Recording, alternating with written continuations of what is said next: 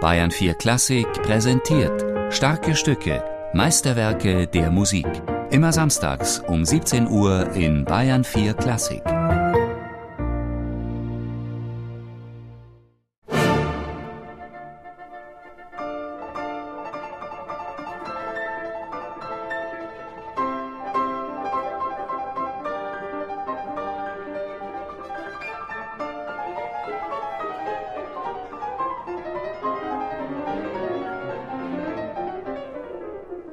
Ich schufte wie ein Zwangsarbeiter, schrieb Sergei Rachmaninow im Sommer 1909.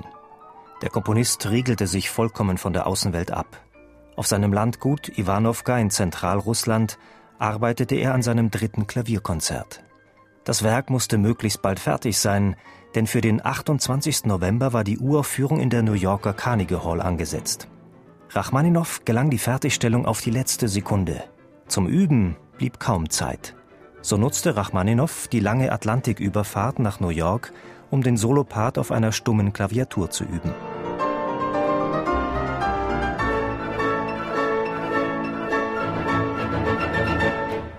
Nicht von ungefähr wurde das dritte Klavierkonzert von Rachmaninow selbst mit dem Beinamen Konzert für Elefanten versehen.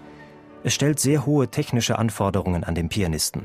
Laut Berechnungen ist es von allen großen Klavierkonzerten das mit den meisten Noten pro Sekunde im Klavierpart.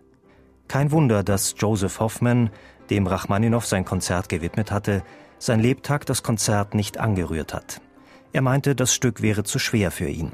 Bei der Uraufführung dieses Klavierkonzertes am 28. November 1909 in New York spielte Sergei Rachmaninow den Solopart selber. Begleitet wurde er vom New York Symphony Orchestra unter Leitung von Walter Damrosch. Kaum zwei Monate später folgte eine Wiederaufführung, diesmal unter der Leitung von Gustav Mahler. Rachmaninow bewunderte Mahler. Er bewegte sofort mein Komponistenherz, da er sich meinem Konzert widmete, bis die Begleitung, welche ziemlich kompliziert ist, bis zur Perfektion geübt war. Für Mahler war jedes Detail der Partitur wichtig. Eine Einstellung, die unglücklicherweise unter Dirigenten selten ist. Obwohl Rachmaninows drittes Klavierkonzert in New York mit Wohlwollen aufgenommen wurde, und nur manche Kritiker seine Überlänge bemängelten, das Konzert dauert etwa 45 Minuten, kehrte Rachmaninow unzufrieden nach Hause zurück. Er verabscheute das amerikanische Publikum, das ihn für alle Zeit auf das Cis-Moll-Präludium reduzierte. In den folgenden Jahren lehnte Rachmaninow weitere Konzerte in Amerika ab. Nicht einmal im Traum konnte er sich damals vorstellen, dass er wenige Jahre später wegen der kommunistischen Machtergreifung ausgerechnet nach Amerika fliehen und bis zu seinem Tod in Kalifornien bleiben würde.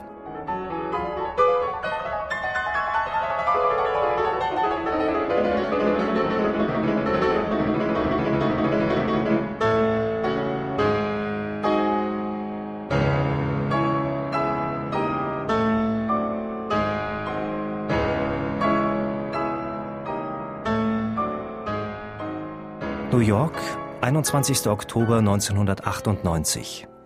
Die Carnegie Hall ist seit langem ausverkauft.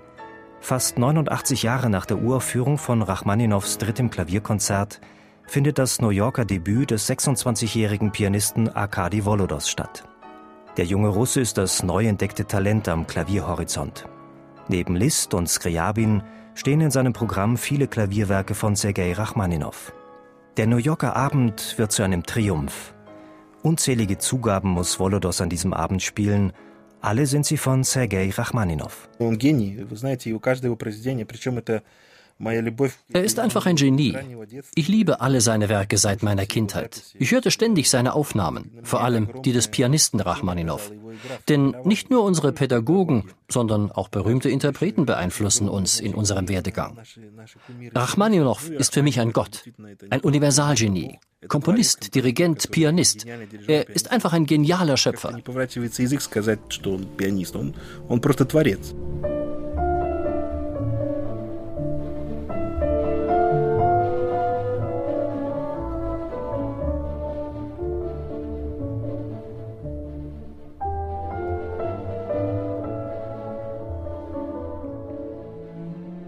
Mit einer wunderbar schlichten Melodie, ganz sacht seine Umgebung ertastend, beginnt das dritte Klavierkonzert.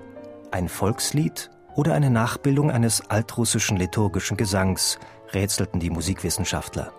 Es schrieb sich einfach von selbst, antwortete Rachmaninow ein wenig verärgert. Ich wollte die Melodie auf dem Klavier singen, wie ein Sänger es täte. Das ist alles.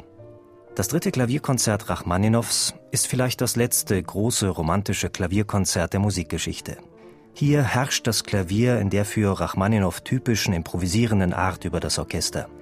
Doch erschöpft sich das Klavierwerk nicht in technischer Virtuosität, sondern versteht sich auch auf leise Töne, die gedeutet und erlebt werden müssen. Ich glaube, die Schwierigkeit des dritten Konzerts liegt in seiner emotionalen Ausgestaltung. Es ist ein tiefes, tragisches Werk mit höchst dramatischen Kulminationen und gleichzeitig gibt es dort diese typische Rachmaninowsche intime Lyrik, diese Frühlingsmelodien, die ich seit meiner Kindheit an ihm so liebe. Und diese Dramatik und Lyrik dicht nebeneinander, dieses ganze Spektrum der Gefühle in einer knappen Dreiviertel Dreiviertelstunde auf dem Klavier darstellen zu können, das ist das Schwierige. Technisch, Rachmaninow war ein großer Pianist, liegt alles schön in der Hand, sehr bequem komponiert, purer Genuss, das Konzert zu spielen. Aber emotional musst du alles geben. Wie Wladimir Sofronitsky über das Konzert sagte, da müssen wir Blut vergießen.